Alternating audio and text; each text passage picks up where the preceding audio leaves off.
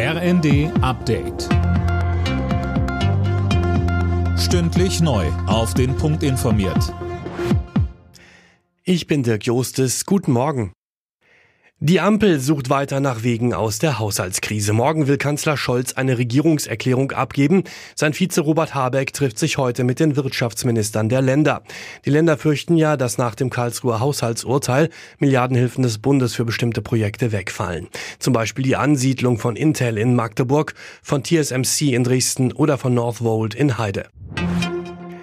Israel und die Hamas verhandeln hinter den Kulissen über eine Verlängerung der Feuerpause. Es gehe um weitere zwei bis vier Tage. Eine Einigung gibt's aber noch nicht, André Glatzel. Genau, aber die Hamas habe ihre Bereitschaft signalisiert, teilten die Vermittler aus Katar und Ägypten mit. Und auch Israels Premierminister Netanyahu ist für eine Verlängerung. Das hat US-Präsident Biden nach einem Telefonat gesagt.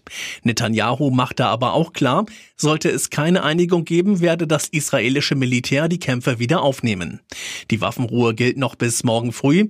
Bisher hat die Hamas drei Geiselgruppen freigelassen. Kanzler Scholz hat für heute zum Autogipfel ins Kanzleramt geladen, denn Deutschlands Elektrowende lahmt. Wen hat Scholz denn da heute zu sich eingeladen, Anjo Kuhlmann? Alles, was Rang und Namen hat in der deutschen Autoindustrie. Die Stimmung ist allerdings nicht so dolle. Der Wandel vom Verbrenner zum E-Auto wird zunehmend kompliziert.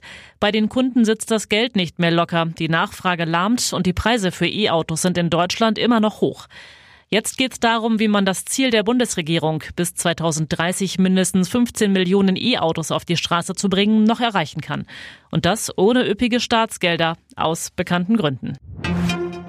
In der Fußball-Bundesliga haben Hoffenheim und Mainz 1 zu 1 unentschieden gespielt. Zuvor hatten sich Heidenheim und Bochum torlos getrennt.